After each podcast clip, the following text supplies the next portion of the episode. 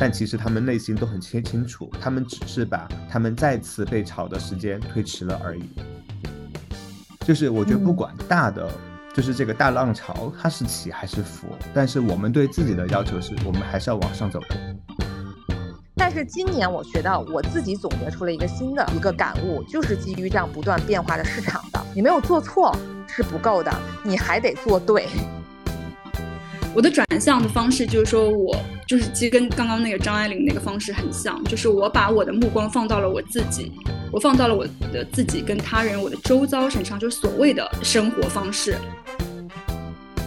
就是我觉得有一句导航的那个话，我特别喜欢，暗含哲理。有时候导航它就会告诉你说前方拥堵，但你现在已经在最好的路线上。哇，我都起鸡皮了。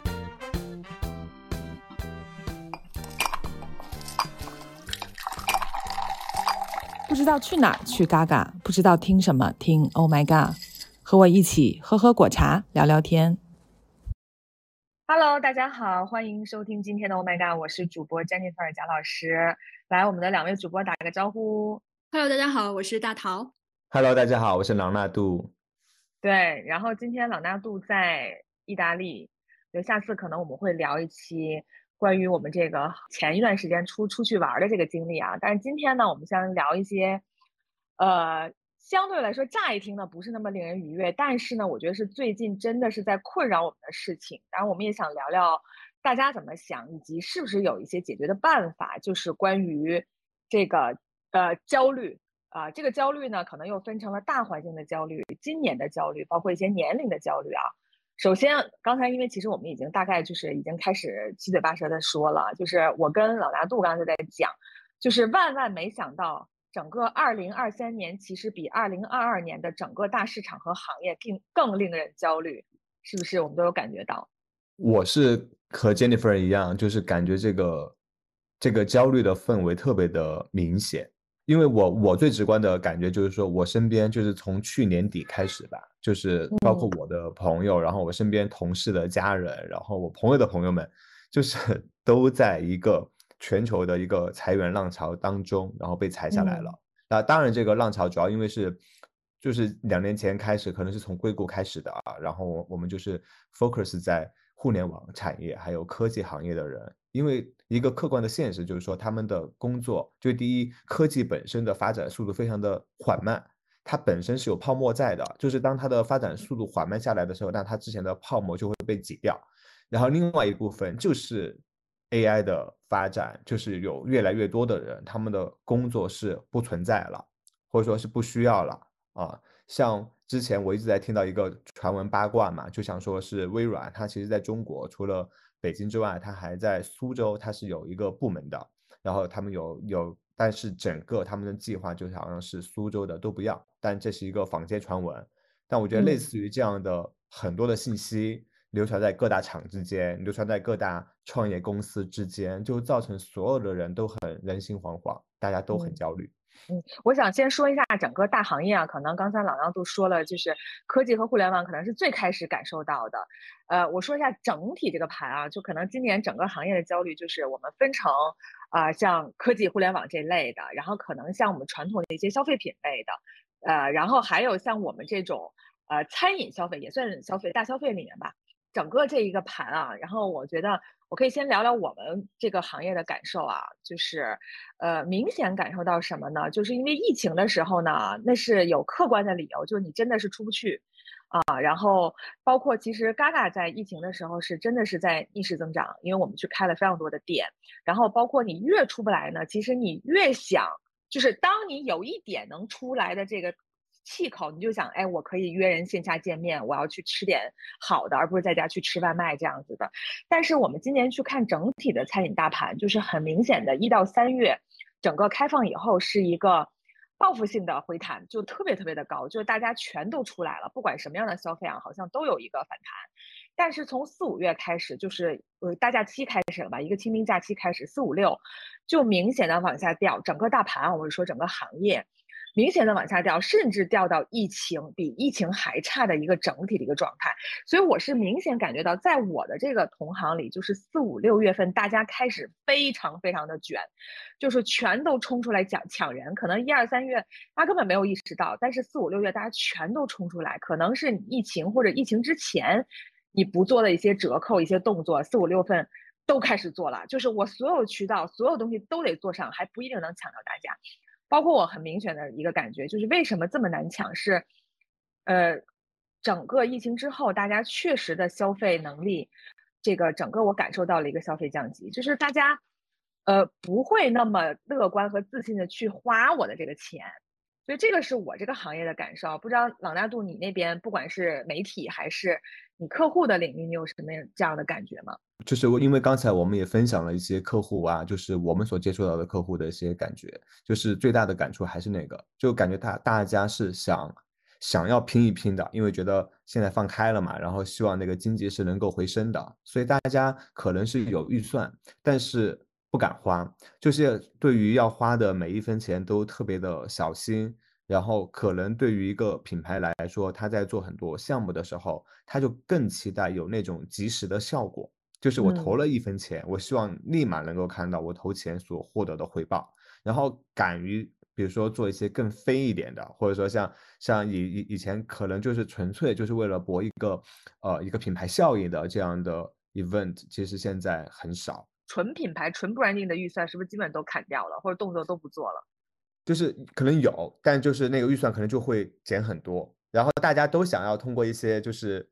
怎么更划算的方式，然后去达到它的目的。然后这个会非常的明显。嗯，我觉得整体就是一个，就是大家对明天。就是对未来的一个不确定性，就是尤其是我刚刚在讲，比如说像我们行业的大盘，就是你本来预估，因为我在看，就是去年年底就说要开放以后，好像说什么多少个行业大佬，还有多少个品牌的 CMO，呃，预测明年大家都非常的乐观，就说这一定是一个上升的一个今年的一个至少说是一个慢慢上升的趋势。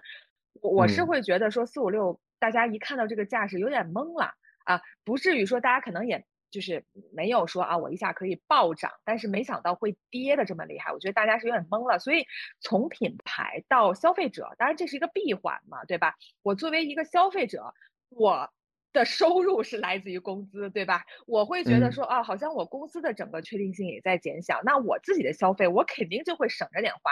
比如说以前我会啊，同样一件衣服，我觉得可买可不买，我可能就买了。那今天我可能就觉得可买可不买，我就先不买。同样这个吃的这个东西，对吧？就是我我觉得要么就是我追求功效了，要么我就追求性价比了。可能我不太会去更多的去追求它额外的一些，比如说我感受性的或者是享受型的呀，它可能就会缩。那你从消费这块去缩，它就反映在品牌侧，品牌呢又反映在了公司上，它就是一个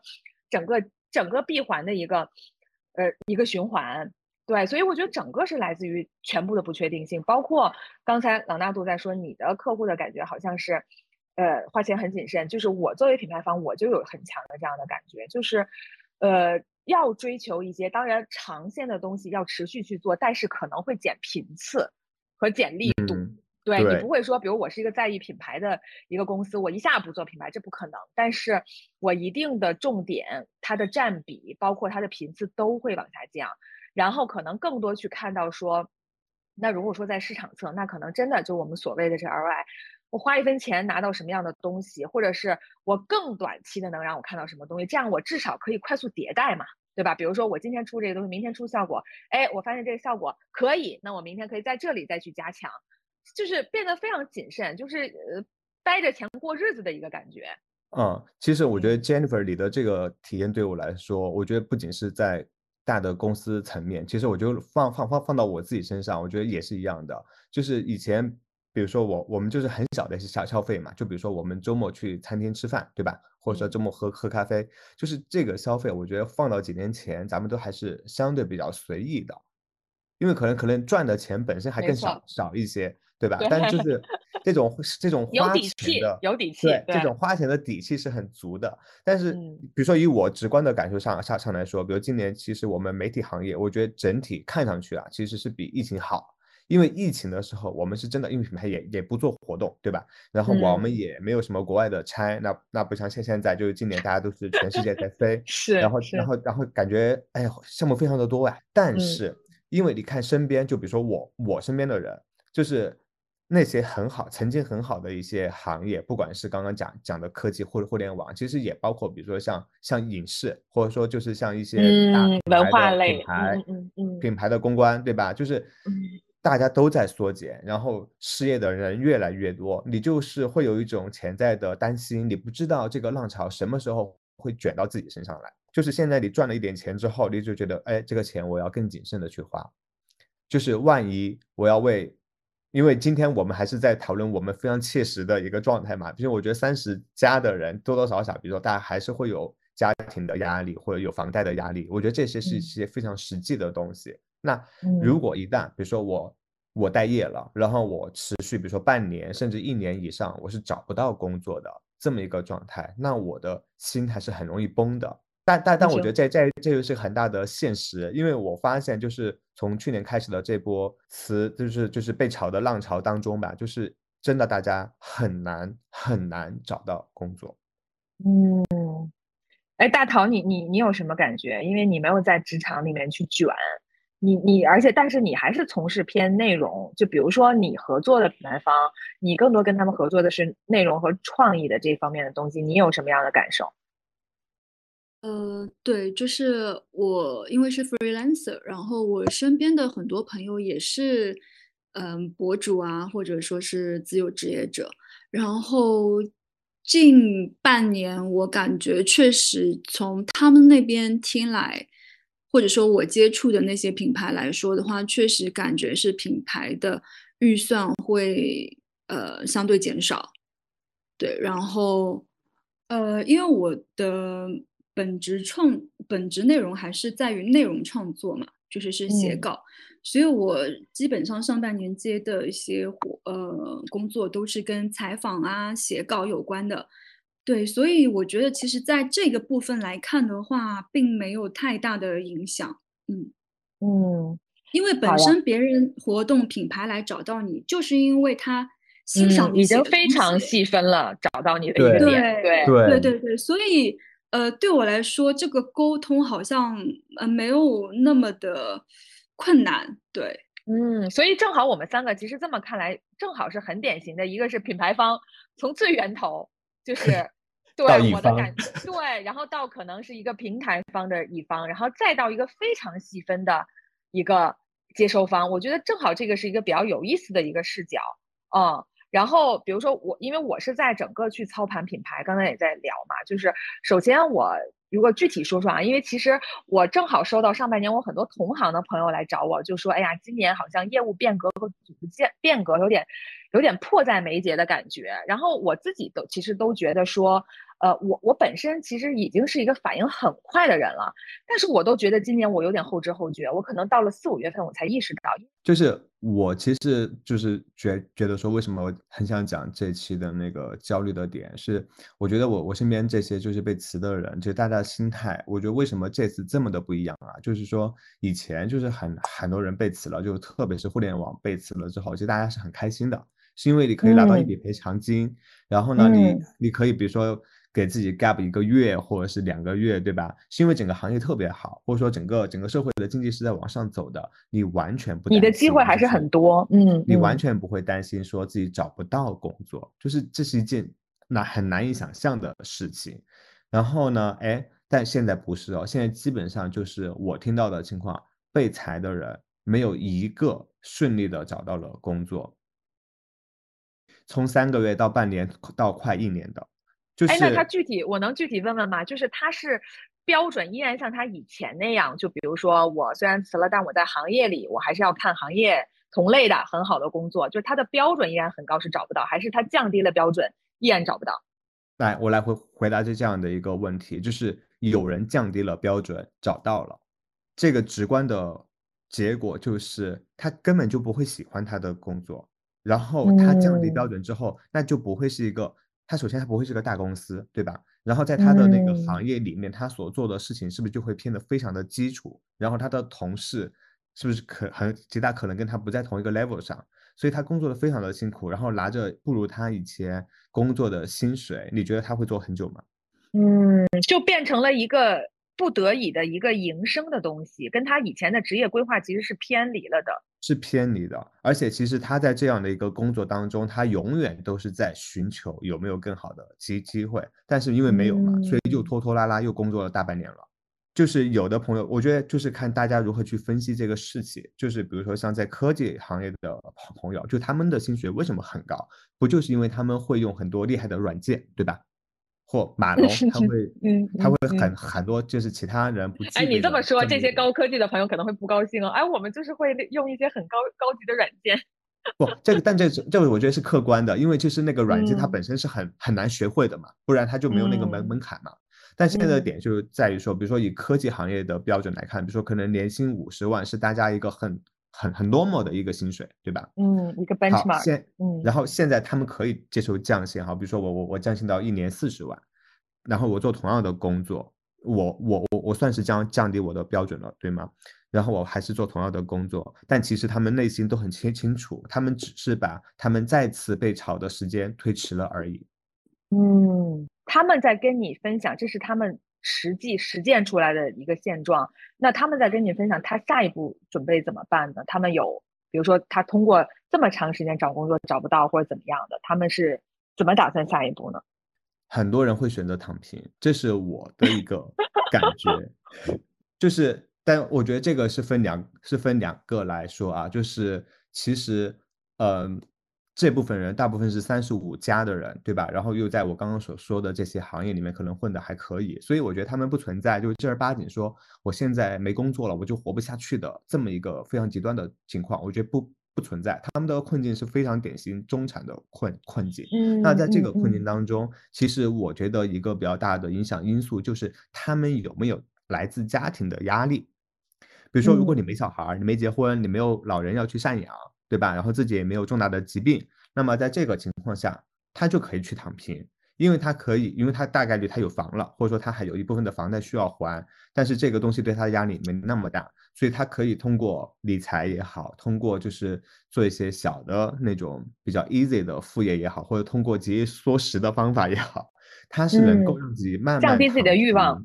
对，降低自己的欲望，然后去接受说，那我现在要去适应这样的一个工作，因为因为你让他们真的是去降薪，去去回到职场的环境当中，他们确实就得面临，比如说他的老板就比他小十岁及以上，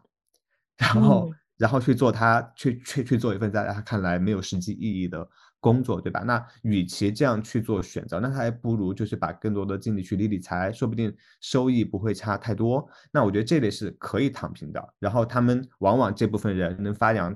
出三大爱好，这三大爱好分别是自己做饭、健身加医加医美。哇，你医美这还这还是降低欲望吗？这个很烧钱耶。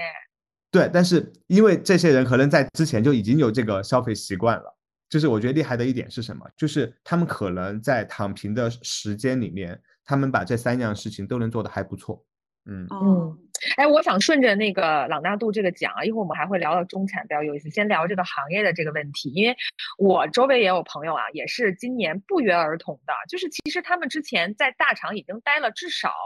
三四年了吧，就是我觉得已经度过了一个平稳期哦，呃，而且你说它卷吧，那你说大厂这个结构基本上已经是差不多，大家都知道是卷成那样，但是今年可能真的就是我们开篇说的那种，呃，有点丧失这种信心，不知道明天什么样，所以我会有来自呃三个维度的朋友，就是一个是科技公司，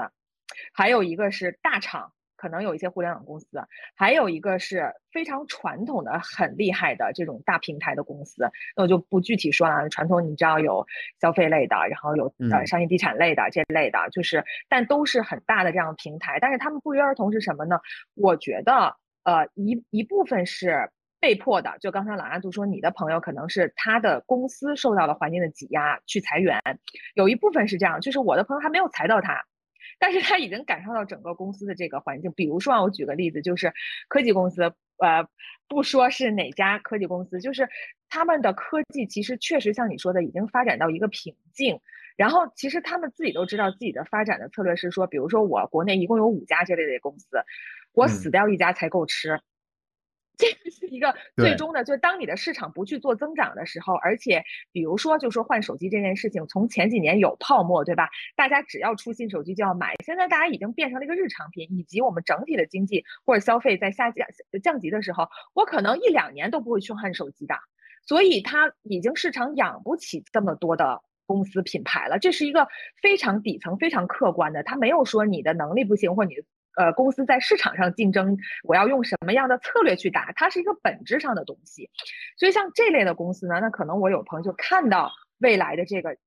这个景，就可能就觉得说，虽然没有到我，但我觉得可能也没有太大的发展了，就出来。那还有第二种是大厂，大厂的话呢，就像刚才老大都说的，可能他要不断的去优化他的人员了，要降本增效了。那而且他。本身就在一个非常非常卷的环境里，已经做了那么长时间，对吧？如果你给我依然特别好的福利，特别好的每年的呃升职加薪，我可能还在我的体力和精力能能能能扛得住的时候，我继续扛几年。但如果说你们整体要还要给我削减，我可能也扛不住这么卷了。这是一类。第三类就是非常传统的这种消费品，或者是我们说商业地产这类的，它是非常传统类型，它直接受到你消费降级的影响。对吧？包括我们说的新消费品，新消费品怎么诞生的？就是消费升级嘛，对吧？我的需求越来越精细化了，但是现在其实我们反而是要粗略化，对吧？就刚才咱说的，能不买可以先不买，能享受可以少点享受。那这类公司是最先受到影响的，那他们就直接就是可能他的业务就被裁了，他的整个板块都没有了。所以我会收到这几类、这三类朋友。不约而同的，在这段时间，那我可能没没有像老那样的朋友，可能已经走了半年，他们是基本上扛了这四五六月份，觉得哇，下半年我还是不乐观出来，包括甚至他们就不约而同来找我说，哎，有没有什么创业项目？对我是觉得，可能因为刚刚出来的时候还想着说，哎，我这么有才华，对吧？我在这么好的平台做了，甚至是部门一把手这样的位置，或者是我做到 P 几 P 几，我是不是可以考虑创业？啊，当然可能他。测试了，就比如说像刚才咱说的老大度的朋友，他尝试了一段时间，大环境是这样子，maybe maybe 最后我觉得可能是两个方向，一个就是降低欲望，所谓的躺，一个就是可能降低标准，回到一些大平台去，这是我观察到我周围人的一个现象。嗯，对，但关于创业这个，我也想说一下，就是我觉得大家就毕竟我觉得他们也是对自己是有要求的人嘛，所以才会在。我刚刚说的那三个方面，就是他为什么一定要医美？就是他想要保持自己的状态啊，健 身、医美加做美食。其实他就是想说，就是我现在可以没工作，但我的精神不能垮下来，对吧？我不能正儿八经的，就是我往废材或者是说完全躺平的方向去发展。他们还是希望自己能够保持在某一个状态上。然后其实他们也尝试过不同的，不管是在在在在就业也好，还是说想要自己去创业也好。比如说很多人，他比如说，哎，他尝试一下，比如说我做面包，或者说我做一个什么样的东西，觉得自己做的挺好的。然后他想说，哎，那我能不能成为博主？因为对于所有行外的人来说，他们总觉得就是。开直播呀，然后或者说去做一个小红书啊，好像是一件很容易的事情。但实际上，我觉得起码我身边这类的有五六个朋友吧，就他们多多少少都尝试过自己去做博主，但无一能够持一一没有人能够坚持下下来，第二没有一个人赚到了钱。哦，我觉得做这个真的很难，一会儿可以向那个大桃取取经，他是怎么做出来的啊？就是真的，因为我我前一段上个月我手阳在家，然后。实在没有精力干任何的事情，我就一直在。我以前不看直播的，然后我就一直在看吃播呀什么的。我觉得这难度也太高了吧？就不是说它难，而是说它真的要每天坚持去做这些细细碎的东西，而且你可能没有办法一两天看到效果。它不像你在品牌做个 project，对吧？怎么怎么样？然后你有很明确的目标，有有很明确的周期，这个东西真是靠你一个人去坚持。嗯，所以我是觉得创业。一会儿听听大桃 这么说，我觉得这个更需要勇气。嗯嗯，我觉得，我觉得我也不是一个博主吧，对吧？就是我如果向别人介绍的话，我现在基本上还是会说我其实是一个撰稿人嘛，嗯，对吧？而且我觉得我也没有说，呃，一定要这个周期做什么，就是我还是挺随性的一个人。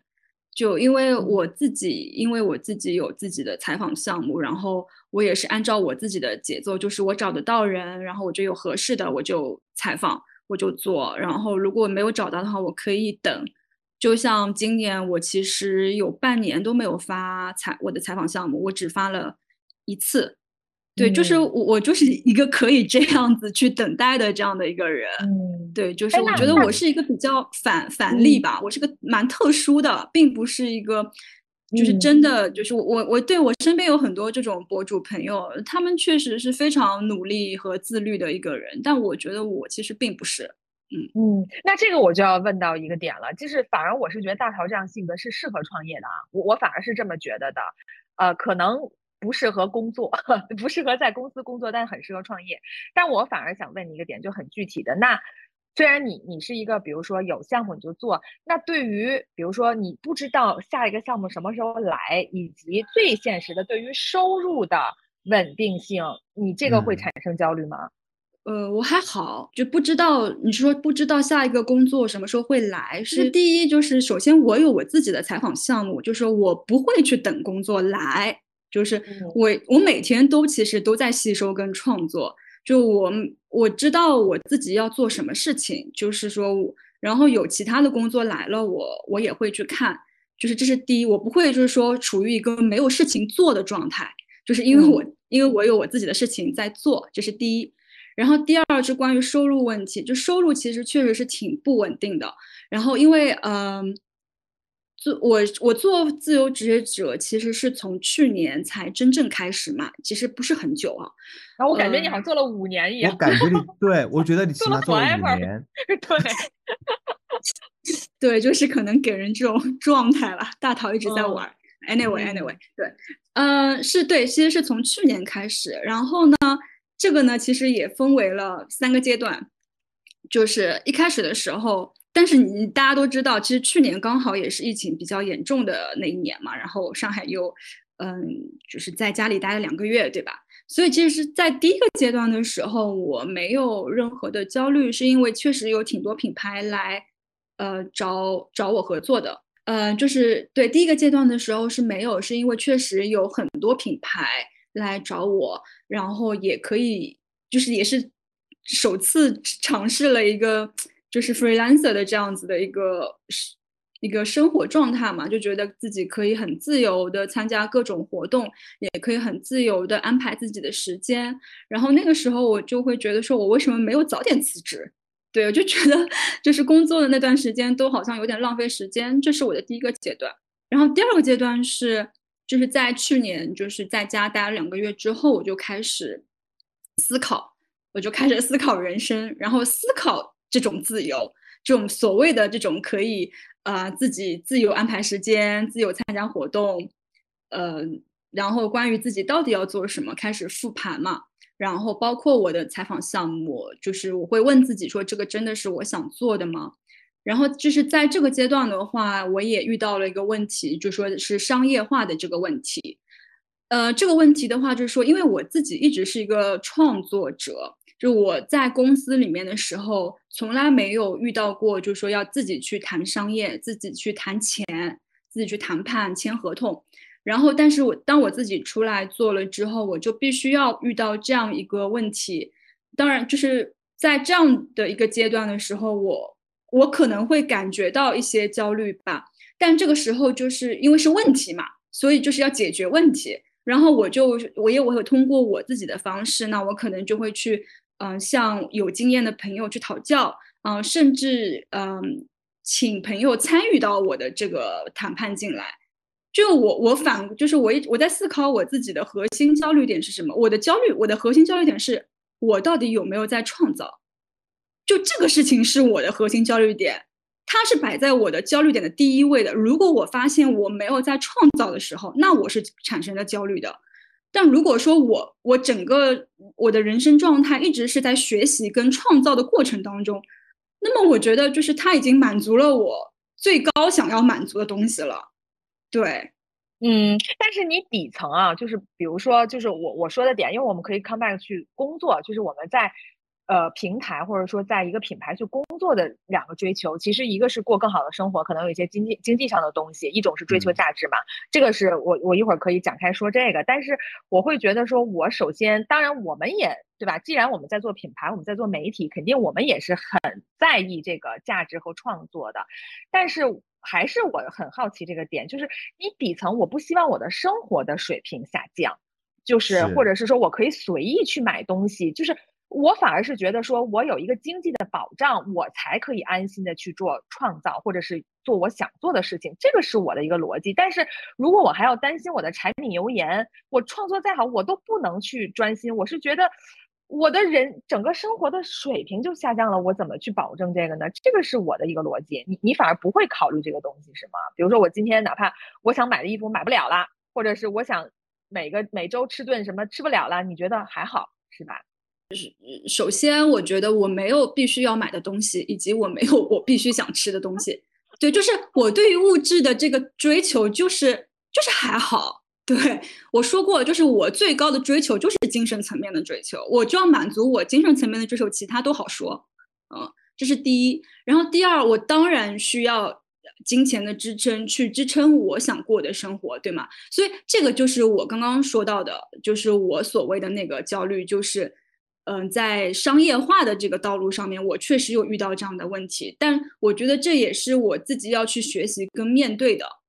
嗯，那就回到刚才我说的那个问题，包括我跟老大度也聊很多我们朋友的这个点，就是你是怎么考虑？就是因为我觉得我在我为什么工作，包括很多人说说你也太鸡血了，就是我的同事或我很很多同行说，哇，你每年都有很新的挑战去解决，然后你还能非常鸡血的不停的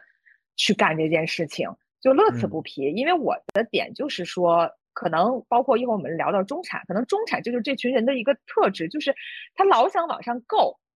就是当然可能大家够的方式和和这个度不一样啊。就是我会，就是我那天在说，我看我的人格是 ENTJ，然后那里面在这形容 ENTJ 的人呢，如果降低标准可能会活得非常的开心，但是呢，他永远看他没有的东西，他有的东西就一旦有就 pass 掉了，然后永远去看没有东西。我觉得我在这个卷的这个。这个里面包括我的职业的规划，我就是这样的一个人，就是我同时追求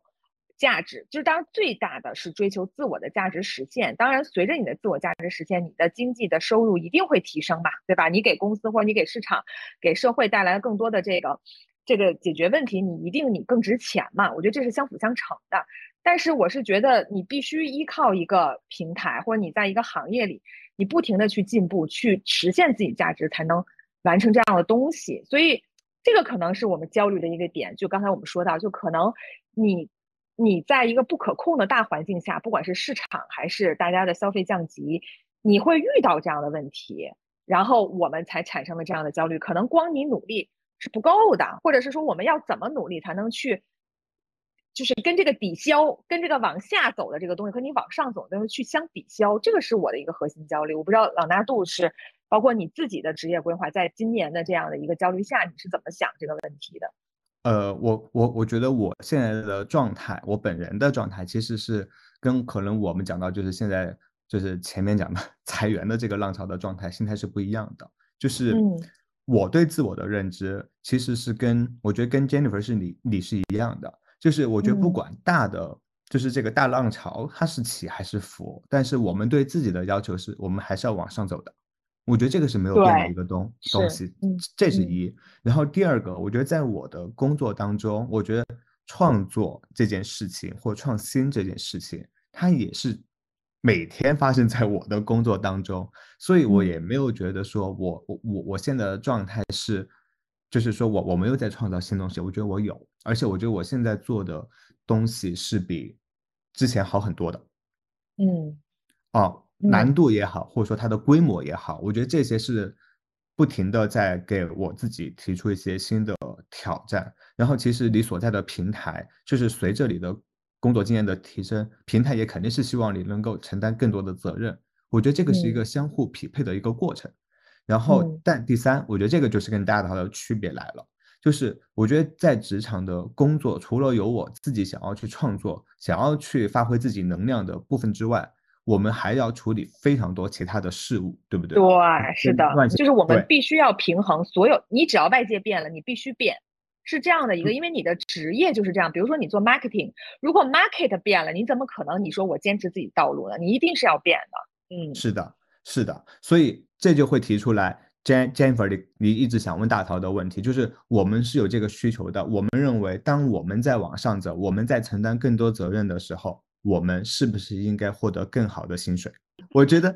这是一个非常现实的问题，对吧？嗯但是大环境可能给我们的压力就在于说，我们以前能够看得到，就是说我们做了一个什么样的事情，我们会得到一个什么样的一个回一个一个物质上的回馈，然后这个是，嗯嗯它是一个肯定，就是说我在职场当中我做了这么一件事情，然后你对我的肯定，你你你你总不能说我给你个小红花吧？你总得用我们能够在这个社会上生存下去的方式来给我们这个肯定，那无非就是升职或加薪，对吧？对那对对但是现在的大环境可能告诉我们，我们要花之前几倍的精力做一个没错没错东西，是的但是嗯我们却没有任何额外的 回报。那你会去问，难道我的价值不应该被你们认可吗？如果说嗯我所创造的这个新的东西它没有带来多余的价值，那我会去反思哦。那我过过去这几个月，我为什么要做这件事情呢？嗯就是我总不能说哦，是因为我写了一个更好的文章，或者说我带了一个什么样的新的作品，它可能被别人看到。我我们肯定现在三十多岁的人不会简简单单满足于这样的一个需求，嗯，因为特别是在媒媒体行业，我们已经就是有这么多的平台，让我们的作品被人家看到了，对吧？所以我们嗯肯定是不管是说啊个个个人对社会的贡献也好，还是说个人对自己的一个职业发展的规划也好，就是我们依然在往上走的这个阶段当中。然后我们其实我觉得对于所有的行业也一样，就不管是餐餐饮行业还是媒体行业，像过去几年就是纸媒经历了一个非常大的下滑之后，其实这两年的情况是我们看到了纸媒非常多的可能性，看到了纸媒还能够继续去跟别人卷一卷的这些方式。那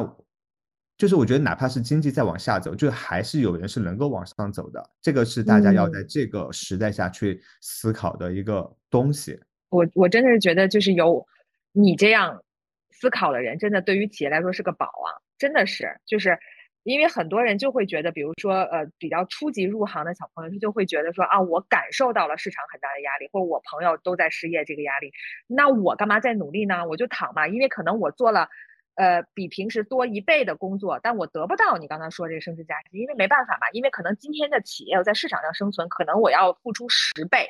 你的这个两倍是赶不上它的下行的对冲量的。那对于可能很多上班的朋友，我其实也可以理解，他就会觉得说，那我为什么要付出这个十倍呢？但是其实你所有的品牌、所有的企业往上走，是每个人都要付出这样的。所以，当你比如说像老大度或者我，我们再去思考，我作为个人，我也需要去突破，我要需要去创新。其实我觉得在在在公司里真的是。这有点像自夸啊，但确实是这种价值观，或者是我在看团队的时候，我觉得这种价值观是特别特别特别重要，因为你很容易就觉得说，我付出两倍都不行吗？我还要付出十倍，那我那我干脆躺喽。嗯嗯，那可是你会觉得说，你为什么要付出这十倍呢？就比如说站在他们的角度说，我都付出两倍了，但我改变不了这个大环境，但为什么你还是会愿意说我付出更多的东西去，更多的去展示我的价值，更多的去突破这个东西？我觉得可能第一就是不想简单的重复自己吧。嗯，我觉得这个没错，不想重复自己。我我今天一直在说这个这个词。嗯啊、我觉得这个是这个是比较核心的一件事情。然后第二，其实就刚就跟你刚刚讲的，这个市场在改变，就是我们也必须要为整个改变去做出回应。就我觉得，哪怕就像那个大陶，就是谈谈到张张爱玲这这这这个点啊，我觉得张爱玲她也是，就她大家用用用的方法是不一样的，但大家本质上就是我们是对这个社会是有观察的，我们不仅观察身边的人，我们也会观察整个一个大的气候。那在这样的一个情况下，我们就是要去 push 自己去做出改变。对，我特别赞同说不要重复自己这个事儿，因为我是觉得，呃，可能我觉得这个卷这个事情啊，是从不同维度去看的。比如说，当我是一个自由职业者，我有自己的规划的时候，我就会觉得你们在体系里很卷。但是当我们在体系的时候，我其实自己是有一个卷的度的。就是我自己在分，我能分得出来哪些是卷，哪些是要，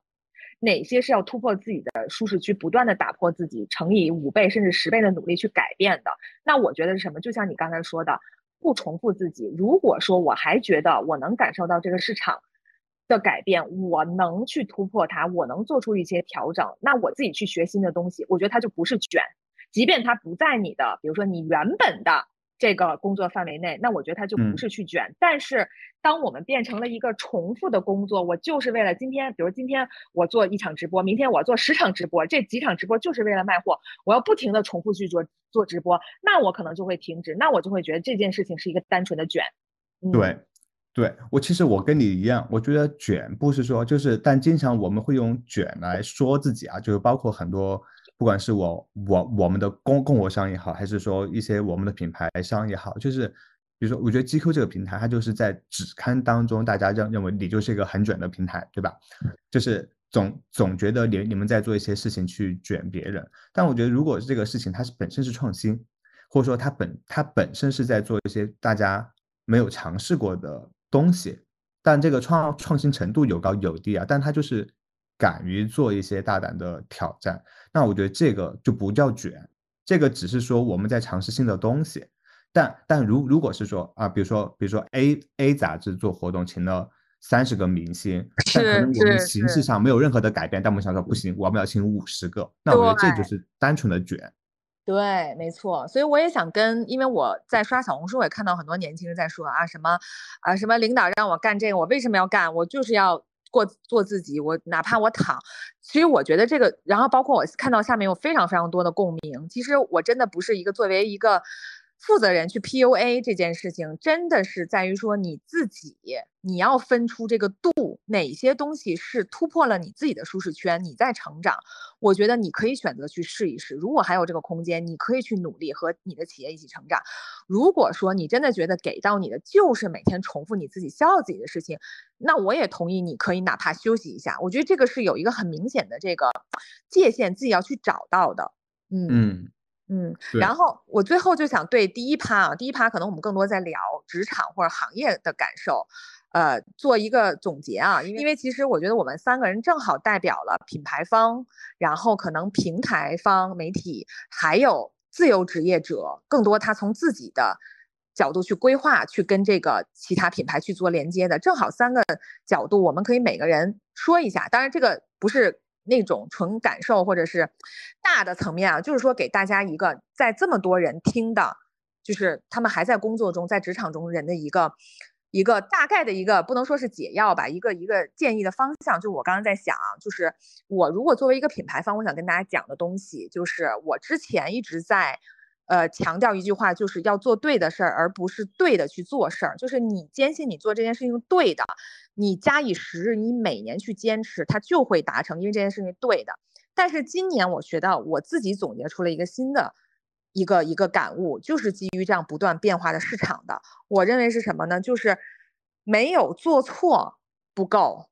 就是比如说我我我我依然在做这些事情，我觉得我做的事情很好，我在这些标准下我自己完成的也很好，我没有降低自己标准。你没有做错是不够的，你还得做对。就是什么叫你还得做对？就是说你得非常灵活的，因为你观察到了市场的变化，你观察到了你自己的。你自己需要去提升的这个部分的变化，你得去非常灵活的去组合如何解决它的应对方式，而不是说，哎，我之前一直这么做，我坚持它是对的事情啊，我一直在做呀，可是为什么没效果了呢？因为今年我觉得很多人焦虑的一个点就是，包括很多管理者他焦虑点是，我一直这么去做业务，我的架构、我的团队一直这么去搭的，为什么效率越来越低了呢？不是你错了，你没有做错，而是说市场变了，但是你没有快速反应，你没有找到新的对的办法。所以我真的就是我如果给一个给一句话的话，就是这个，我觉得大家不要。执念在这里会百思不得其解，钻那个牛角尖儿。我怎么了呢？对吧？我依然兢兢业业去做，我没有少做一分。但是你真的是要变，你没有做错，但你要做对。这个是我的一个感悟。嗯，那我就从一个基层打工者的角度 上来 谈我的一个一个感觉，就是就是我我觉得就是前段时间我们因为出了一些事情，然后我们就内部有开会。我觉得当时我们老板讲了一句话，我觉得非常适用，就是说。你不用百分之百的热爱你的工作，但你可以理解为我们就是做好一个专业的打工人，就是你要确保自己做的事情对得住自己的那个位置。其实你在把自己的本身工作做好的前前提之下，其实你依然就是你能够把你的本职工作做好，其实你就依然能够是在不停的改变自己，并且是想往上走的一个状态。呃，我觉得其实可能刚刚你们有讲到说，嗯嗯，就是公司员工对公司付出多还是少的这样一个问题，我可以稍微补充一下。我觉得也也是按照我自己的经验来说，我觉得可能确实是我比较特殊，是因为我之前在包括我做杂志的时候，就这些事情我从来就是付出多或者说付出少这个事情，我是一点概念都没有的。为什么？就是。因为就是因为这个杂志上面它的编辑、它的作者的名字写的是是署名是署的我的名字，就是我付出多和我付出少，这都是跟我自己息息相关的，所以我从来都没有觉得说我在为这家公司做一些什么事情，我一直都觉得是我在为我做什么事情，嗯，对，所以对，就是这个东西就是对我来说。所以我就觉得，好像我我从来没有考虑过这些事情，包括你们讲的很多事情，我也从来没有考虑过，就是因为我觉得我一直在为我自己而创作。然后另外的话，我觉得确实可能我没有太大的可能跟怎么说一些说服能力吧。因为比方说，我举一个小小小的分享，就是我有一个朋友的朋友，我在一个活动上面见过她一两次，她是一个非常非常美丽的 女孩。就是也是那种我忍不住想要多看两眼的女孩，她没有任何的社交媒体，也从来不发朋友圈。然后我就问她，我说：“哎，你你是就是在做什么呢？”然后她说她是做书的。哦，就是聊了之下就觉啊，就发现说原来她是在出版业做那个书的编辑。嗯，然后她后来讲了一句话，就是让我一直就是记忆犹新到到现在嘛。她说。只有做书让我心安，就是这件这句话就让我有一种醍醐灌顶的感觉，就是真的，就是我觉得是是不是你心中，就像我们昨天跟我跟 Jennifer 聊那样，就是你心中到底有没有一座灯塔，你有没有在朝着它过去？如果你有在朝着它过去的话，那么我觉得这个世界上一切的纷乱都与你无关。我觉得这是一条通道，这是一条通道。而且这可能是一条秘密通道，只有在这条路上的人才能够彼此相认。是，所以就是确实是啦，因为刚才我也在说嘛，可能百分之九十的人还在上班。那所以其实刚才我们三个人说的，我刚说，不管是从品牌方还是平台方，还是自由职业者。大家怎么？如果在你今年在焦虑你的工作，我真的是觉得说，呃，第一就是我说你不要觉得说为什么我好像突然一下不行了。我今年很多人跟我讲，就是我怎么觉得我一下傻逼了呢？我我以前这么那什么，我怎么突然一下不行了呢？首先你不要这么想，真的就我说的，你没有错，你只不过要去去寻找一些新的对的方式，因为环大环境真的在变，这个不是你的错。我想先说这个点。第二就是说。不管是朗纳度说还是大陶说，就是你在一份工作里，你找到你自己，你能突破自己，你能不断的学习，你不去重复自己，你自己内心觉得有价值的东西就好啊。就我刚刚想补充一句话，就是 Jennifer 讲的这个这个内容，跟我这两天的一个感触非常的像，就是说我们觉得这个大环境非常不好嘛，然后但是怎怎么去找自己的那个。那个位置，就是我觉得有一句导航的那个话，我特别喜欢，就是我觉得它暗含哲理，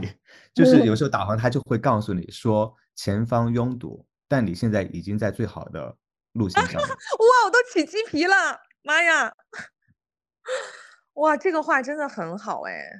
我觉得现在可能很多人都是处于这样的一个状态当中，就是大家不要只看到赌。大家也要看到更大的局面，然后去确认现在自己的所处位置是不是正确的，要不要做出改变。哇，你这个说的好好，这绝对是职场人的一句心灵鸡汤，就是 有说中我，真的有说中我，真的有说中我。嗯。好呀，那前面我们两个职场人就是焦虑了很多，然后大桃也表达了他的不理解。那可以，其实我们很想，除了刚才我跟朗纳度可能讲了更多给职场人的一些所谓的引号的解药吧。那我觉得大陶可以给我们带来一个新的视野，就是说，如果真的你觉得这个工作都不适合你，就是前方拥堵且你不在最快的一条道上，不在最快的一条道上，你你怎么办啊？大陶可以讲讲，他可能是最早反卷的一波人，对的，嗯。呃，我我没有不理解你们，我挺理解你们的，对，而且因为我不在职场嘛，所以其实听你们讲这些东西，我觉得我还是就得到了很多信息嘛，我觉得也也挺好的。就首先，我就。我本身就不喜欢“焦虑”这个词，你知道吗？就是“焦虑”这个词语看上，我们定义一下什么是焦虑。就因为昨天在跟大陶聊，大陶觉得其实它是一些情绪，就是你遇到问题你就去解决它。但是我可能觉得焦虑是你心里能想象出来。就我当时我要 cue 我的爱豆，就是当时羽生结弦他说了一句话，他说我脑子里完全可以想象出来一个完美的羽生结弦是什么样子，要怎么做，但是我的身体做不到。就是那个是我理解的焦虑，焦虑，对，嗯对，嗯，而且他已经很完美了，但他永永远想更好，但是他暂时就他的身体人类极限可能只能转五圈，他想转六圈，他转不到，他就觉得我就想转那个，所以我很焦虑，这个是我理解的焦虑，嗯，就是求不得吧，就有一点，但我觉得他一直在往那个的路上嘛，我觉得只要在这条路上，你知道就是。你在这条路上就可以了，没关系。每个人对焦虑的定义不一样嘛。你你对焦虑的定义是什么呢？你觉得就不存在这个事情，是不是？它都是一个一个可以攻克的、可以去调节的东西。嗯，也不是，就是因为我我觉得他，我肯定是有焦虑的，但是就是说，我现在随着 年龄的增长，就是我会对这件事情，呃，会有一个比较嗯成熟的态度去面对它吧。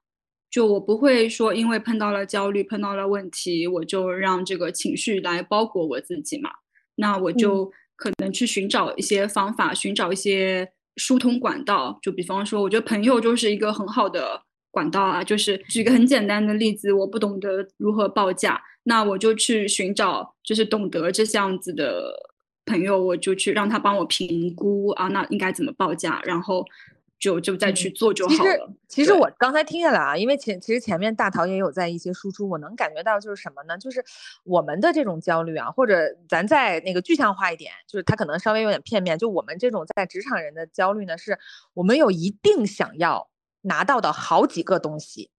就是有一定想要拿到，而且还是好几个东西。但是大陶呢，他可能只有一个内心的一条非常强的原则，但他没有一定要拿到的东西。我举个例子，就是我跟朗纳度是一听到那个导航导航就哭了，就说即便我们堵成这个样子，我们在一个正确的道路上。然后大陶就跳车了，大陶说 我不开车了。大大陶说这么堵，我就下车自己走。对。我就不在那块儿嘛，我就不在那个世界，我在我自己的世界里。你你就一定会选择一条不堵的路，是吧？也不是，就是我我觉得这个没有选择跟不选择的问题，这个在于就是你自己心中认定的是是这个东西的话，其他一切都跟你无关了。嗯，其实我觉得大头那个意思有点像说。就比如说前方拥堵，是因为我们有一个非常具体的目的地嘛。那大头觉得说目的地也不是那么的重要，我就是欣赏我现在风景很重要。对我现在散步去看看风景。哇，我所以，我真的觉得你成佛了。你这个境界其实是很难达到的，你知道吗？没有东西可以要挟你，但我又一堆东西可以要挟我啊，就是全是欲望。我们俩就是被各种欲望所包裹。对，呃，我觉得。我当然也是有欲望的人，但是就是这个欲望，你可以种一个种子，然后你就把它放下，你就忘掉它，然后可能有一天它就来了。可是你不给它施肥，你不努力去弄它，怎么可能开花结果呢？呃，我指的是你放弃掉这个执念，但是呢，但你一方面你又在呃很好的做你自己想做的事情嘛。嗯，哎，那我想具体聊聊咱们。就是除了刚才说的职场这些焦虑，或者是说，因为我我我刚才还发过来，我说很有意思点，就是我我想聊的那个中产的那个事儿，就是那个今年这个招行的年度报告啊，就说那个他们的这个私行客户，就是呃中产所谓的中产阶级这个金葵花客户，他的资产是平均减少了两万元，但是普通客户平均增长了两千元，就是我们在说，嗯。可能好的时候，特别好的时候，可能好像是中产在想够嘛，对吧？就是说我我可以够一下的，我可以创业，我可以干嘛的，但反而是整个大环境比较不确定的时候，或者是有一个降级的时候，就是反而是在中间的人特别特别的难受。就我们刚才说嘛，我们被欲望这个裹挟的很多，又仿佛说过去的这个，比如说八到十年这个奋斗呢，是小有成果的。本来是朝着就觉得说，我可能两年能开车到我那个目的地，突然导航告诉我，你还得堵一个小时，就就这样的感觉，就是，就大家现在处在不管是所谓的我们说这个环境这个中产里，还是咱们这个年龄啊，咱们都是，我是处在三十五的这个这个坎儿嘛，就是从年龄上和这个，咱不能说身份啊，咱不是咱没什么身份，就大概是中间的这个位置的这群人，你们现在都在焦虑什么东西呢？就是除了工作了，就是，就是因为我我是觉得我，因为可能我们之前也聊了非常多嘛，就是因为杂志这个对我来说，就是确实是我非常热爱的一个行业，所以我觉得它它对我的生活来说，我的工作占比非常的高，我很好像一突然一说没有工作，好像就好像所有的焦虑都是围绕着，好像焦虑就是因为工作产生的，好像是因为包括在中国的中产，可能你中产你这个东西，所有就像你说的生活呀什么，都是围绕着事业发展去规划的哦。嗯，对，对，但但我觉得可能有一点，我觉得你在问这个焦虑的这个情况下，其实我想的不是说是这个焦虑，就是我觉得现在的一个情况更像是，就是我想要达到的那个那个目那个目的地，其实它就是跟我的这个工作非常的相关，就是说工作就是这辆车，嗯嗯嗯，对，但我不能跳车，我可以换车。我或者我可以换车道，但我还得有辆车，这个 是我的这个焦虑点。但是有这个车，你就必须会堵。我觉得就是你可能换了车车道或者怎么样，你还是会堵。这这是目前整个可能我们遇到的一个情况。我觉得还有一个挺大的焦虑，就是那个朗纳度昨天提到《漫长的季节》嘛，因为前段时间我们都看过，他是一个时代的人嘛，他是比如说在东北那个那个时代。那个那些人那个时候是非常光荣或者非常就是非常中坚力量的一群人嘛，他们也非常的自豪对于自己的这个位置，但突然一天就全都没有了。昨天老大度就说会不会是另外一个漫长季节？我就在想中产是不是这样的一个这样的一个位置？就是比如说呃，一个是刚才朗纳度说的，我们就是。被钉死在这个车上了，就是我们不是说我们不不能，而是说我们的执念就觉得说我都十年老司机了，我不想开卡车啊，我不想去走自行车，我就是不想，我我付出了这么多的东西，我可能只能换车，但我我一定是开车，这个是一个，就是我们会觉得选择在缩小，反而是大淘他下去走，他反而非常的自由，他可以一会儿上个自行车，他一会儿搭车了，对吧？一会儿对吧？他什么都行。我觉得这一点我想补充，就是对我刚刚有想到了说，就是我觉得我因为我把自己一直是当做一个旁观者的这个身份去看待，因为我是个创作者嘛，那所以呃，我觉得我的弹性蛮大的，就是我我觉得我是一个可以住五星级酒店，也可以去住青旅的人，就是我的弹性是可以这样伸缩的。当我在住五星级酒店的时候，我。以我我我可以观察到的事物，然后在我跟我住青年旅馆的时候，嗯，我观察到的事物，我觉得这些东西都是对我有用的。嗯，你明白吗？嗯嗯，就是我是以一个观察者的身份在看待这个世界，所以无论哪种情况，我都可以获得我所想要的东西。所以依然呀，就刚才朗纳度那个例子很准呀，就是我们就是目标非常明确，我就要开到 A 点到 B 点，然后而且我只会开车去。是这样子的，但是你是首首先就是说，OK，就像你刚刚说买种子嘛，就是说我我也要去 B。但是呢，我不会那么执念去避，因为我路上我会发现很多。我一会儿交了朋友了，一会儿我跟卡车司机聊起来了，一会儿我走路又碰碰见小狗了，我又跟小狗玩了。你你你会觉得非常真的真的是这样子，对，嗯，是的，是的，对吧？你拿这个堵车举例，你就非常能理解那种感觉了。你看旁边有人走过去，你天，你然后你更焦虑了，你就会觉得我天哪，这个人走路都超过我了。对。天哪，这个太精准了，对吧？大桃走路，我靠！本来大桃咱一开车，直接大桃还在那跟小狗玩呢。咱开车已经去了加油站了，结果咱堵着路上，咱看大桃已经 缓缓的超过了我们。所以这个是一个，还有一个就是我我说的那个，可能跟年龄有一点关系，因为其实我到三十岁的时候，很多人都说三十岁是一个坎儿。我在三十岁的时候，我一点都不焦虑，我完全没有焦虑，我就是什么容貌啊、身体啊什么的都没有。当然，其实也有人跟我讲说，其实女性可能到了五十岁才是真正或就是开始有那种感觉啊。然后，但我还有一个感觉就是，我们既然是这么执念的去到 B 点，我就觉得后面的时间还非常的长。就是以我们这种心态去做的话，就会有一种年龄上的焦虑。就是说，比如说以前我们父母辈，他可能非常清楚，说我我我工作多少年，然后我可以转什么，然后我可以退休，退休以后我怎么样。但我们现在是没有这个界限了，而且我觉得对于大陶这样来说也不焦虑，是因为他一直在路上嘛。他一直是在嗯路上的一个状态，他他本身就没有设说我在什么时候我要去加油站 A，什么时候我要去到休息站 B，什么时候我要到达终点 C，他本来也没有这样，但是我们反而会觉得说，虽然我有很强的目标要到那个地方，但是我们能这个密度非常高嘛，对吧？你不管是体力啊或者什么的，你每年刚才我们在讲，每年你都不重复自己，还要突破自己，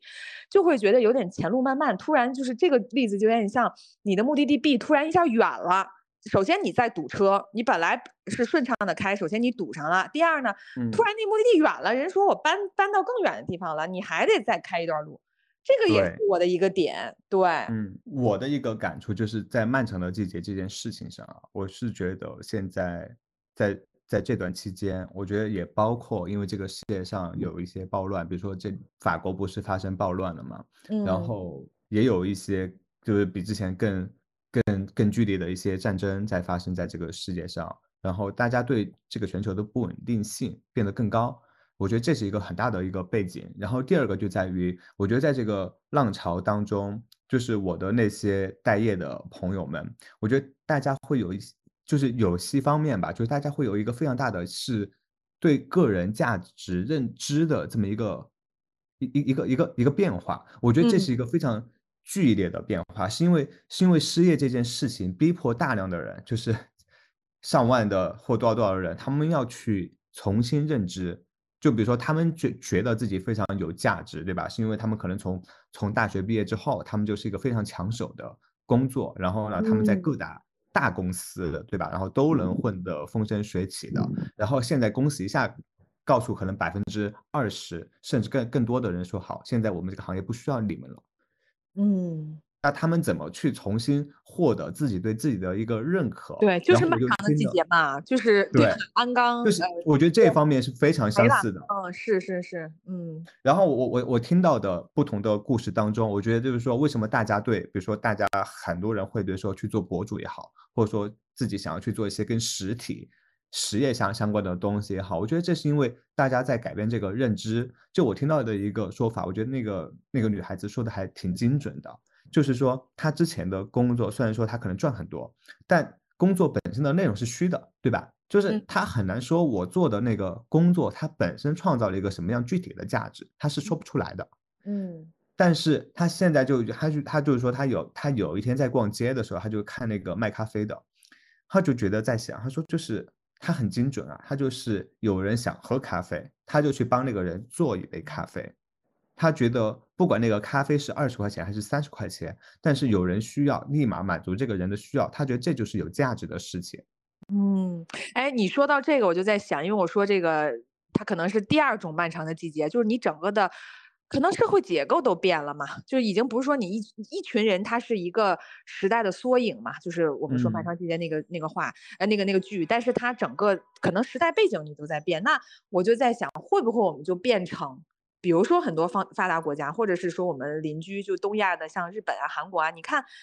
因为我们很了解日本、韩国嘛，就是尤其像日本，呃，首先就不说出生率了，就大家已经觉得说，呃，我都不知道能不能到达那个终点了，我就别再带一个来了。就是首先是这样子的，第二个就是所有的人，就像你刚才说卖一杯咖啡，他们就变成了打零工。你看，像日本人，就基本上现在年轻人，他学历也挺好的，他该读他还是读，他大学出来了，然后我就。Anyway，我也不想进入这个卷的体系了，我全部是打零工。他这个跟大唐还不太一样，他就是完全变成说，我也没有我自己很强的一条价值线，但是我就活在现在很确定的此刻这件事儿。比如今天我就是在超市卖东西，明天我可能就是去咖啡店打咖啡，会不会嗯，变成这个样子？因为其实你你反而就是你会追求就是一个内心的一个踏实感吧，就是会看到旁边邻居国家已经是在往这个方向去发展了。就是我的这种我的这种焦虑感，就是说，因为是说，我觉得我开车又堵，然后我的目的地又变远了，我不知道我能坚持到什么时候。就这个是我的一个点啊，就是我还是会一直往那个目标去走。但是如果你的，比如说现在退休年龄也越来越晚，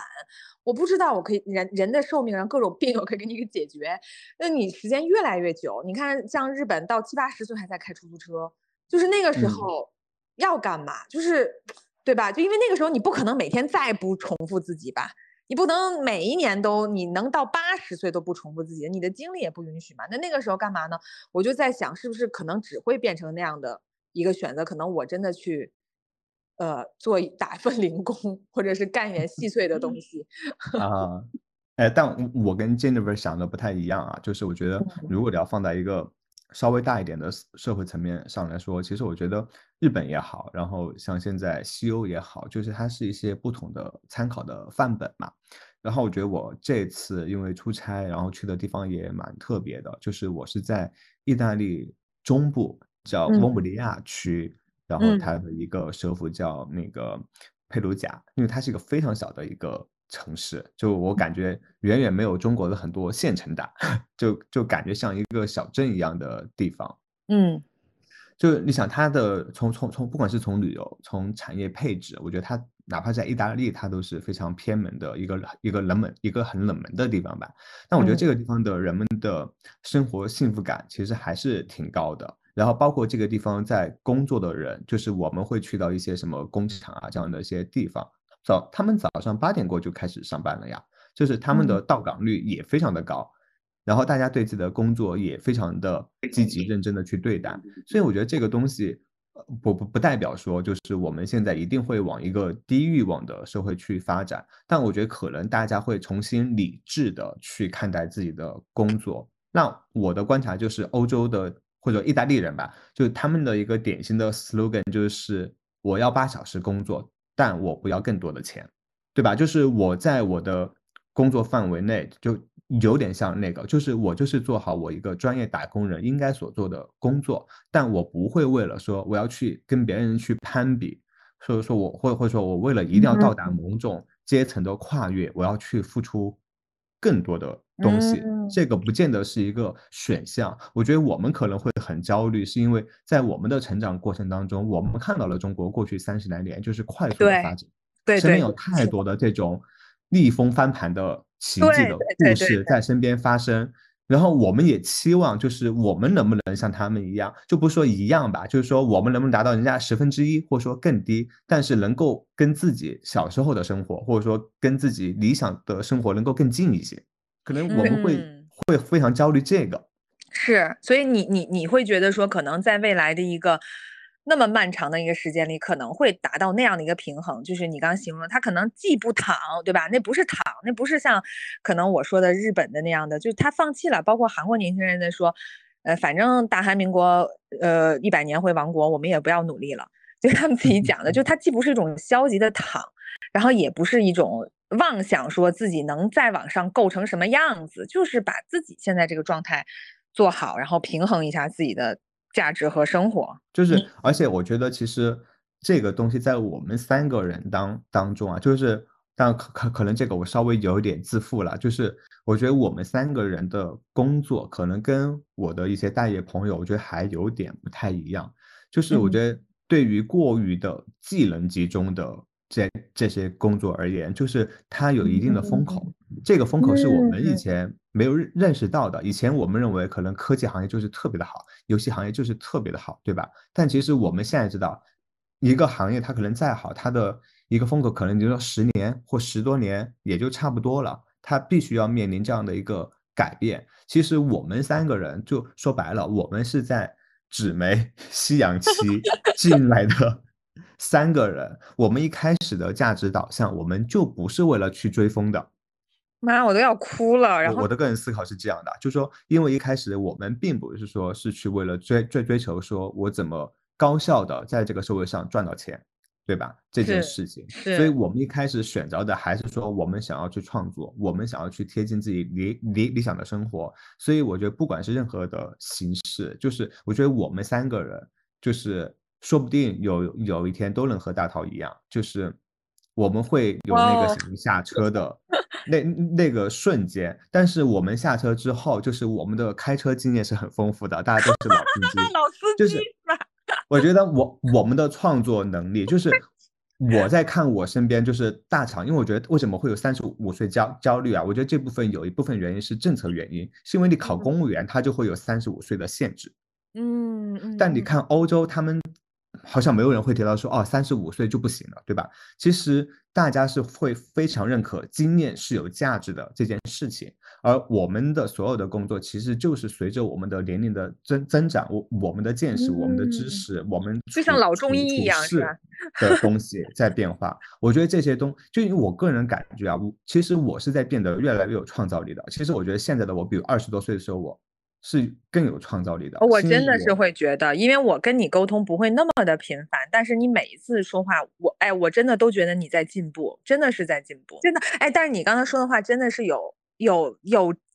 非常切实的有在安抚到我的焦虑，哎，真的是有，就是比比如说很多人跟我讲说啊，你已经比大部分人怎么样了，你已经很努力了，对吧？你已经这么去那个什么，你已经做了很多价值啊，不要那个。我觉得就是你刚刚说那句话，真的是非常有帮助到我。就他他真的不像我想的那么的悲观，也不会说，呃，就是你真的把自己又捧得过高，去一定要去追什么东西。我觉得是有一种平衡的那个自洽在里面的，而且甚至是我在 Oh My God，其实我们。里我之前聊了几个朋友，也是我们以前媒体的同事，他们已经其实我觉得是提前在去实践这样的生活方式。比如说之前聊到在呃悉尼或者是伦敦，上周呃上上周刚聊的，就是他们已经提前进入到那种状态，而且他确实就像蓝阿杜说的，他既不是那种科呃就是很强的技术口，但其实他是有那种比较综合的这种老司机的经验。就是我说刘洋啊，他。对吗？就是他工作四年，呃呃，学习四年，我当时都在说，哇，你读这么长时间书，有没有很焦虑？不知道读完书以后要干嘛？他现在就嗯在教他自己的课啊，他自己读的时候的那个课系啊，然后他的他的生活和工作是特别平衡，然后他自己是一个非常 happy 的一个状态，我觉得真的有帮到我，嗯，好完美的播客。对，完美的一期。好呀，那今天好呀这样咱时间也挺久的了，哦，今天感聊得很谢两位开心，谢谢大家。